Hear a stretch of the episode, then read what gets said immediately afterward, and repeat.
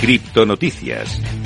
Empezamos hablando de Bitcoin, en este caso de Lightning Labs, que ha lanzado un código inicial de Taro y abre paso para el uso de stablecoins en la red de Bitcoin. Bitcoin se está convirtiendo en una red de múltiples activos y de gracias a Lightning Labs, la compañía centrada en desarrollos de Bitcoin, eh, va a haber un lanzamiento del código inicial de su nuevo protocolo Taro que va a permitir llevar activos digitales a la cadena de bloques Insigne. En concreto, Taro va a ofrecer a los desarrolladores y usuarios la posibilidad de acuñar, enviar y recibir activos en la cadena de bloques de Bitcoin, así como su, su solución de escalabilidad Lightning Network. Uno de los beneficios destacados que trae este protocolo será la posibilidad de transferir stablecoins vinculadas al dólar como USDT dentro de la red de Bitcoin. Un avance muy importante, muy significativo para Bitcoin que vamos a ver qué efecto tiene en las próximas semanas. Vamos a hablar de otra noticia muy importante y es que Swift y Chainlink se han aliado en una prueba de concepto cross-chain buscando la interoperabilidad. El interés de los inversores institucionales por las criptomonedas ha sido innegable según el director de estrategia de Swift y recientemente han anunciado una prueba piloto para probar a usar tecnología blockchain sobre su tecnología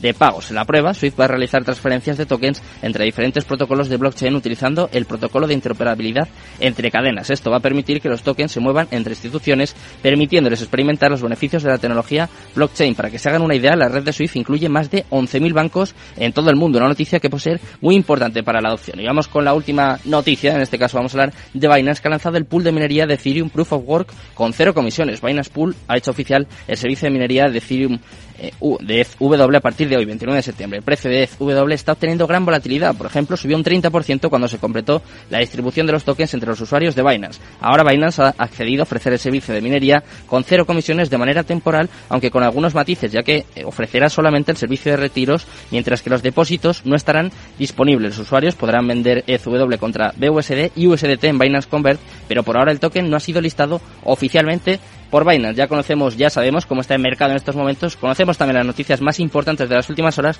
Vamos con las entrevistas. Hoy tenemos dos por uno.